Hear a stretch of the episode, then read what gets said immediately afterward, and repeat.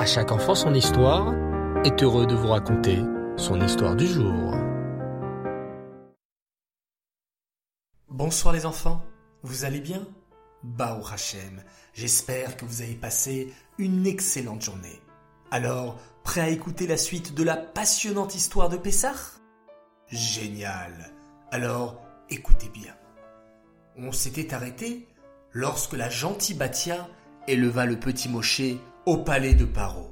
Elle l'avait adopté comme son propre fils, mais bien sûr, elle n'avait jamais dit à Paro que Moshe était un enfant juif. Moshe grandit et un jour décida de sortir du palais. C'est là qu'il vit le terrible esclavage de ses frères, les pauvres béné Israël, obligés de construire des briques et des pyramides fouettés par les cruels Égyptiens. Un jour, Moshe vit quelque chose de plus terrible encore. Un Égyptien en train de fouetter un pauvre juif par terre. Il le frappait tellement fort qu'il allait le tuer. Moshe regarda alors cet Égyptien et prononça un nom très kadosh de Hachem. Ce nom, les enfants, seuls les grandes sadikim le connaissent et peuvent faire de grands miracles. Dès que Moshe prononça ce nom, l'Égyptien tomba au sol, mort. Moshe Rabbeinu l'enterra très vite, mais malheureusement, des gens le virent et rapportèrent à Paro. Quoi? hurla Paro. Moshe a osé mettre à mort un Égyptien? Qu'on le mette à mort lui-même en lui tranchant le cou? Moshe fut arrêté et amené au bourreau, celui qui s'occupait des condamnés à mort. Mais au moment où le bourreau saisit l'épée et la posa sur le cou de Moshe, Hachem fit un miracle incroyable. Le cou de Moshe se transforma en pierre. Impossible de trancher le cou de Moshe. Dans la panique qui s'ensuivit, Moshe en profita pour s'enfuir et partit s'installer à Midian, un pays non loin de l'Égypte. Arrivé à Midian, Moshe qui ne supportait pas l'injustice vit quelque chose de révoltant. Il y avait un puits à l'entrée de Midian. Sept jeunes filles essayaient de s'approcher du puits pour donner à boire à leurs troupeaux. Mais de méchants bergers les poussaient, les bousculaient et les empêchaient de s'approcher du puits. Hé, bergers, laissez passer ces jeunes filles. Elles veulent donner à boire à leurs troupeaux. Et Moshe fit ainsi partir ces méchants bergers. Lorsque les sept jeunes filles rentrèrent chez elles, elles racontèrent tout à leur père, qui s'appelait Yitro. Papa, papa, il y a un homme qui s'appelle Moshe, qui nous a sauvés aujourd'hui. Les bergers ne voulaient pas nous laisser donner à boire à nos moutons, et lui les a fait tous s'enfuir. Oh, mais quelle gentillesse de la part de cet homme s'exclama Yitro. Invitez-le à la maison. Et c'est ainsi que Moshe s'installa chez Yitro et épousa sa dernière fille, Tsipora. Comme Moshe était un homme très travailleur, Yitro lui demanda de devenir le berger de ses troupeaux. Moshe s'occupait des moutons et des petits agneaux avec amour. Il les défendait des bêtes sauvages, leur donnait à boire et les faisait paître dans les meilleurs champs, en faisant attention à ne jamais emmener les troupeaux dans un champ qui n'était pas à lui, pour ne pas voler. Un jour, un petit agneau s'enfuit du troupeau. Moshe aurait pu se dire Oh, un petit agneau, ça n'est rien du tout, ce n'est pas très important. Mais Moshe n'était pas comme ça, les enfants. Il courut à la recherche de l'agneau pendant quarante jours et le retrouva près d'une rivière en train de boire. Oh, mon pauvre agneau, s'exclama Moshe. C'est pour cela que tu t'étais enfui. Tu avais trop soif. Tu dois être fatigué maintenant d'avoir tant couru. Je vais te porter sur mes épaules. Et Moshe prit le petit agneau et l'installa sur ses épaules pour le ramener au troupeau. Quand Hachem vit la gentillesse de Moshe, même à l'égard d'un petit agneau, Hachem s'exclama. Moshe est tellement gentil avec un simple petit agneau, il mérite de s'occuper de mon troupeau à moi, le peuple juif. C'est lui que je vais choisir pour délivrer le peuple juif d'Égypte. Et un jour que Moshe se promenait près d'une montagne, il s'arrêta en voyant quelque chose de miraculeux. Oh Que vois-je? Un buisson qui brûle, mais qui ne se consume pas. J'ai envie de m'approcher pour voir.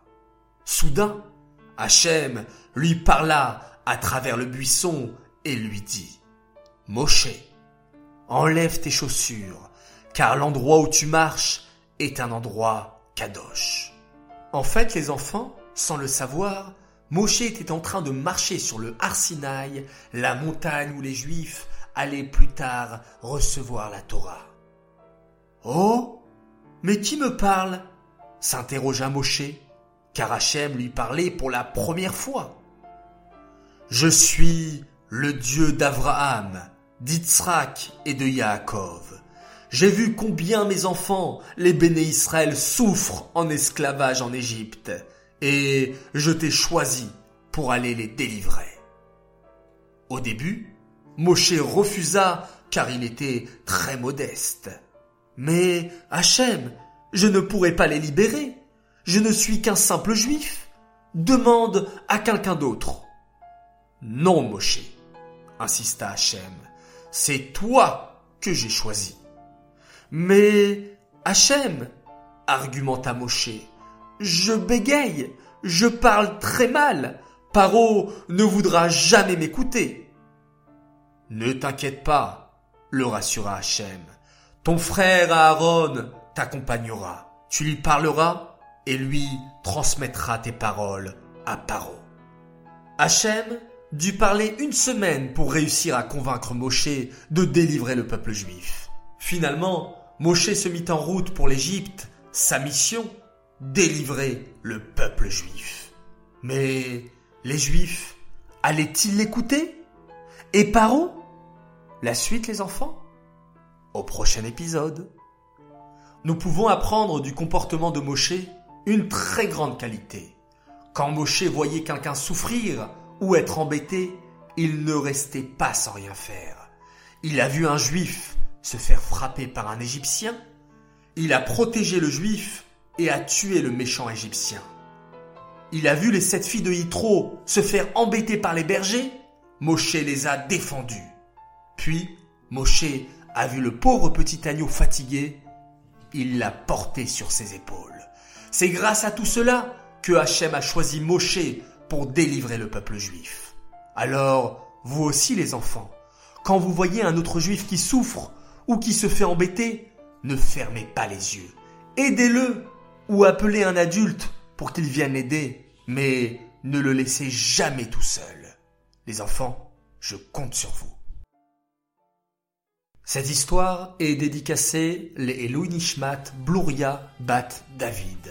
J'aimerais souhaiter un grand Mazal Tov pour un grand garçon qui fête ses 7 ans ce soir. Mazal Tov à toi, Dovi Loubeki. Je te souhaite bracha be'atzlacha, bénédiction et réussite dans tous les domaines. Un grand Mazal Tov également à Meyer Ben Simon pour ses 6 ans et bravo pour tes 3 bonnes décisions. Un Mazal Tov aussi à Gad, Shirel et Noam Darmon pour la naissance de leur petit frère Yosef. Un grand, grand, grand Mazal Tov et une très bonne santé. Bravo à toi Gad qui t'occupe déjà bien de ton petit frère et bravo à Shirel qui lui chante de très belles chansons pour s'endormir.